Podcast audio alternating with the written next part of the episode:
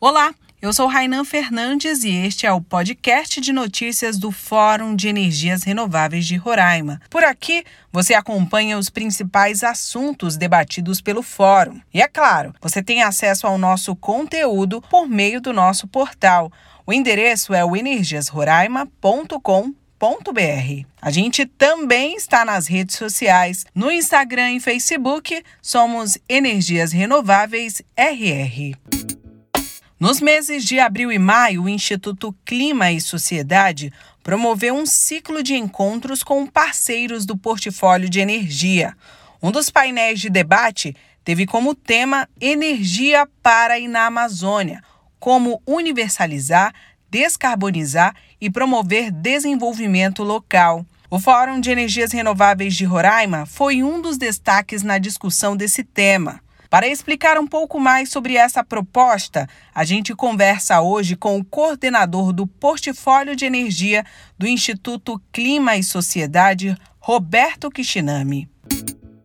Olá, Roberto, seja bem-vindo. Qual foi o grande objetivo desse ciclo de encontros? Primeiro, obrigado né, pela, pela oportunidade aqui de, de conversar com vocês. O objetivo do encontro é permitir, na verdade, facilitar uma troca entre os diferentes grantees né, que nós temos uh, dentro do portfólio de energia do I. Uh, esse ano, em particular, nós tivemos uma mudança importante, porque nós agora estamos focando o trabalho do portfólio, regiões e em temas. Ao longo do encontro, nós discutimos as três regiões, né? A região norte, tá certo? Nordeste e sul. Em cada uma dessas regiões, nós temos um, um tema central né, para trabalhar. Todas elas, na verdade, ligadas à transição energética por que passa o Brasil né, uh, e que é parte de um movimento que ocorre no mundo todo. No caso da Amazônia, em que o Fórum né, esteve presente ali com destaque, o tema fundamental é a descarbonização né, da matriz elétrica local. Então, essa transição na Amazônia significa, na verdade, substituir as fontes né, que são bastante poluentes, que estão presentes em vários, eh, em vários estados, né, em vários municípios eh, da região e que estão relacionados, na verdade, a uma dificuldade de acesso de várias comunidades à energia elétrica. O ICS tem desenvolvido o projeto Mudando o Modelo Dominante de Fornecimento de Energia Elétrica às comunidades da região amazônica, da escuridão às renováveis. O que se pode esperar desse projeto? O objetivo é sair né, de um quadro como o atual, em que a energia elétrica, é, quando é fornecida, né, ela tem instabilidade, ela tem uma baixa qualidade, né, para, aproveitando as tecnologias que já estão disponíveis né, no, no mercado, para ter acesso, então, a uma energia que é segura, né, é, que é barata, uh, e que pode ser combinada com a conexão uh, digital, tá certo? Acesso à internet. Uh, isso é importante porque, na verdade, o que nós observamos é que o primeiro uso que as várias comunidades né, com que nós temos conversado buscam, na verdade, com acesso à, à, energia elétrica, é, na verdade, conexão à internet. Então, já é um uso da eletricidade mais avançado, o que ainda não é coberto, na verdade, pelas políticas públicas. Né?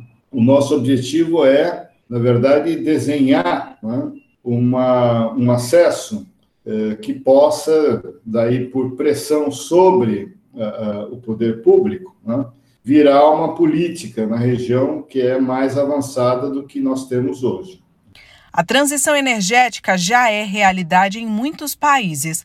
Como tem sido o desempenho do Brasil nesse processo? A transição ela está ocorrendo no mundo inteiro, primeiro pelo avanço da tecnologia. Então hoje nós temos na verdade tecnologias de geração de eletricidade que são moduláveis, né? o que permite na verdade desenhar sistemas que são distribuídos. Então ao, ao invés de grandes eh, centrais elétricas, como termoelétricas e hidroelétricas, para a produção de eletricidade, o que demanda na verdade esticar linhas de transmissão estabelecer redes distribuição, né, que são postes, fios, o que nós temos hoje são tecnologias que te permitem gerar eletricidade onde você está, seja com painel solar, tá certo? Painel solar combinado com bateria, sejam sistemas mesmo de pequenas eólicas ou sistemas que usam ainda biomassa, por exemplo, para gerar eletricidade. O que ocorre é que esses sistemas distribuídos hoje, eles são mais baratos né, do que os sistemas tradicionais. Tradicionalmente, por exemplo, na, na região amazônica, quando você precisa de eletricidade né, é, em algum lugar remoto, você, por exemplo, instala um motor, né, seja a gasolina ou a diesel, para gerar eletricidade. O problema é que, quando você faz as contas de quanto custa essa eletricidade, né, que é gerada diesel, por exemplo, você vai descobrir que uh, o custo ali sai da ordem de mil reais por megawatt-hora, né, por mil quilowatt-hora. Então, é uma energia muito cara. Quando você tem um sistema fotovoltaico, ele te fornece energia, né, a coisa da ordem de 200 reais por mil quilowatt-hora. Uh, se você combina isso com uma bateria, e aí a bateria, tradicionalmente, é a bateria automotiva, né, sistemas que funcionam, na, na verdade, ali com uma reação chumbo-ácido. Uh, você, na verdade, então, vai ter um custo adicional com a bateria, né, para poder ter luz, por exemplo, à noite, com o painel solar, e a energia, nesse caso, vai custar, no final, uma coisa mais perto de 300 reais por mil quilowatt-hora, o que ainda é bem mais barato do que uh, o sistema a diesel. Então, a primeira motivação para ir em direção a, essa, a essas fontes, né, que são renováveis, são distribuídas, e que é parte né, da transição energética, é a economia. Então, essa é a primeira razão. A segunda é que os sistemas que são renováveis distribuídos, eles são mais confiáveis, eles funcionam né, é, com maior regularidade ao longo do ano. Com isso, na verdade, você tem então uma energia de melhor qualidade para quem consome essa eletricidade. Agora, como eu disse, quer dizer, a ideia da transição é também digitalizar, significa combinar a geração de eletricidade com acesso à internet, o que melhora, na verdade, as condições, por exemplo, para uh, desenvolvimento local, porque hoje em dia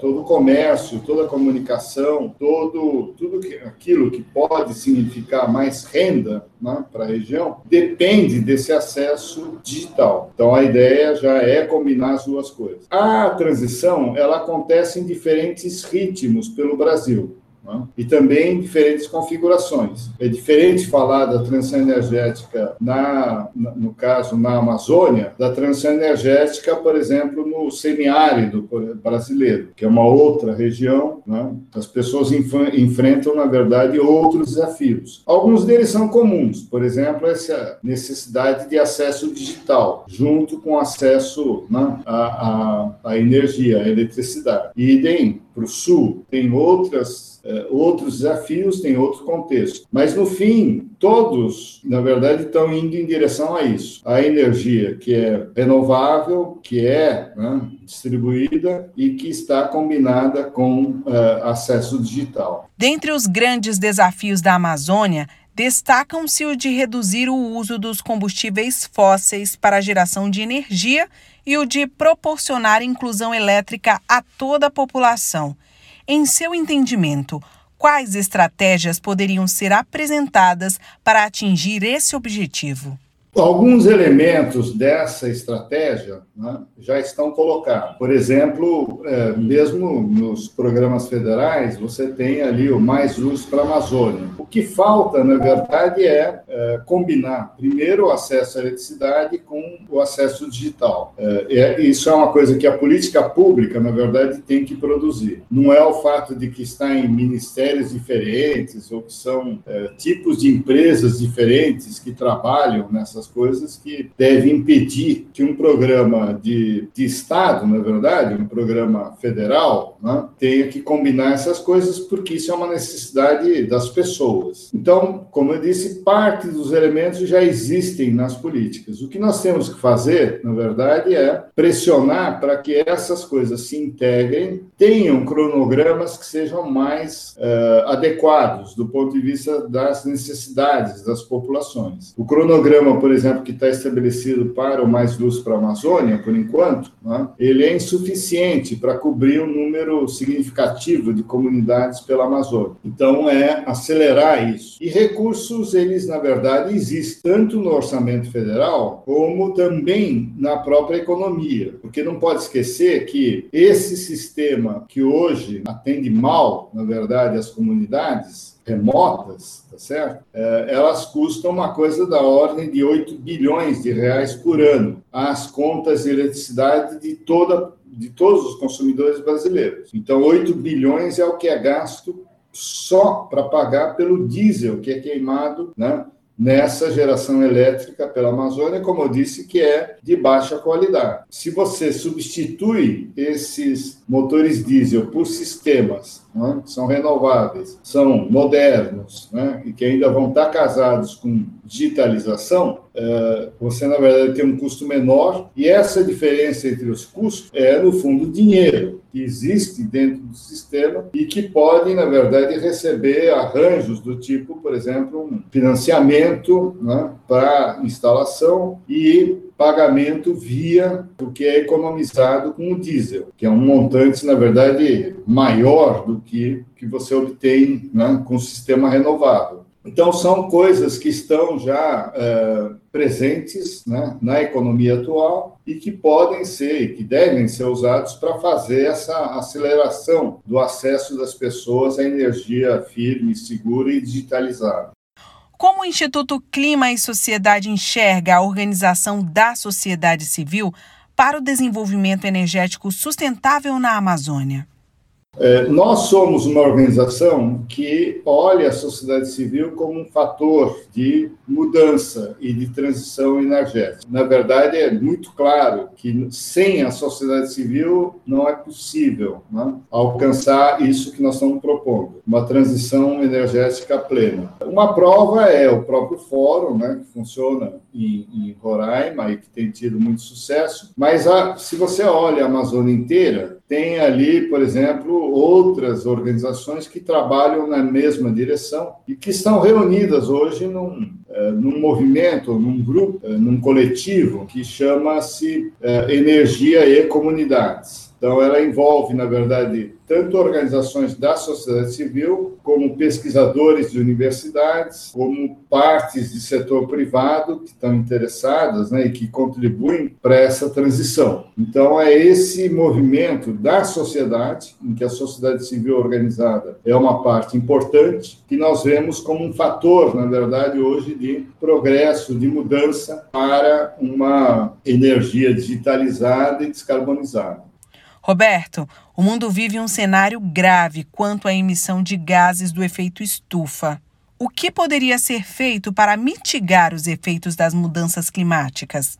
Bem, o mundo todo com a pandemia, entrou numa grave crise econômica. No caso do Brasil, nós já estávamos em crise antes da pandemia. Agora, o que aconteceu durante a pandemia? Um acordo né, entre os grandes blocos econômicos, a América do Norte, né, com os Estados Unidos à frente, a Europa e mais o Reino Unido e a China se puseram de acordo em que a transição energética e o combate, então, às mudanças climáticas através da transição energética é a saída, na verdade, para a crise é a via de retomada né, do crescimento econômico. Isso é o que já está acordado. Então, desde a cúpula que o Biden chamou, depois essa reunião agora do G7 uh, eh, na Inglaterra e as próximas reuniões que vão acontecer uh, até a Conferência das Partes, né, a chamada COP do Clima em Glasgow, o que o mundo está tratando é exatamente disso,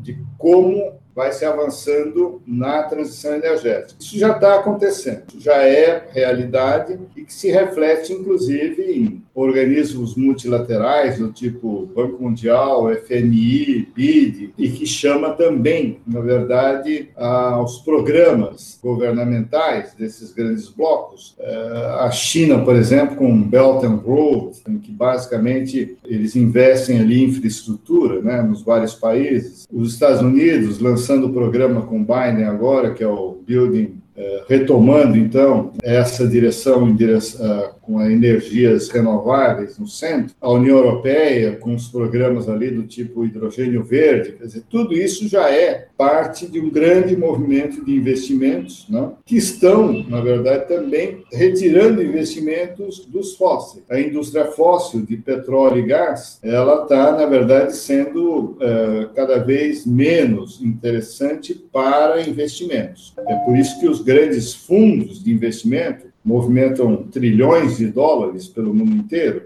já definiram que é, não é na indústria de petróleo e gás que eles vão continuar a colocar dinheiro. Né? Então, tirando disso para colocar em fontes renováveis, em projetos né, que uh, signifiquem descarbonização, digitalização, né, descentralização e democratização. Na Amazônia, ao meu ver, o que falta, na verdade, é construir, então, esse grande projeto em cima dos, desses pressupostos que eu estava colocando antes. Estava é, falando de comunidades remotas, mas, na verdade, serve também para os grandes centros, como Manaus, Boa Vista, necessariamente existem grandes oportunidades através de renováveis. Se você constrói um programa desses para a Amazônia, ele certamente é um lugar em que todo esse capital né, que está pelo mundo encontrará interesse em investir, então, nesse tipo de projeto. E aí tem efeitos multiplicadores enormes, né? Porque vai em direção ao quê? A toda a cadeia de suprimento desses empreendimentos, uh, o que vai provocar, na verdade, um, um fluxo de, de, de, de, investimentos à procura de bons projetos né, pela Amazônia, que podem ser de natureza industrial, tá certo? De novos serviços, né?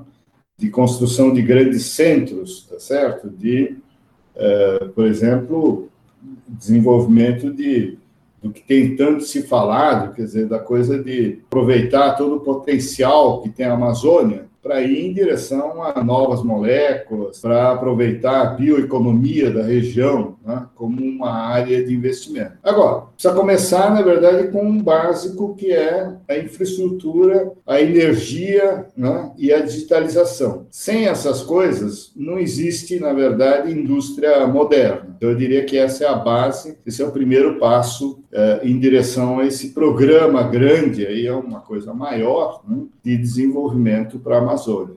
Roberto, a gente agradece mais uma vez a sua participação. Eu quero agradecer né, a oportunidade, tá certo, de falar com vocês, de, de ter essa audiência e reafirmar que o Instituto Clima e Sociedade tem esse compromisso né, com a Amazônia para o desenvolvimento pleno dela, tá certo? E olhando as vocações que, que, que já estão, na verdade, se manifestando. Para acompanhar outras entrevistas, basta acessar o nosso portal. O endereço é energiasroraima.com.br. Até a próxima. Tchau!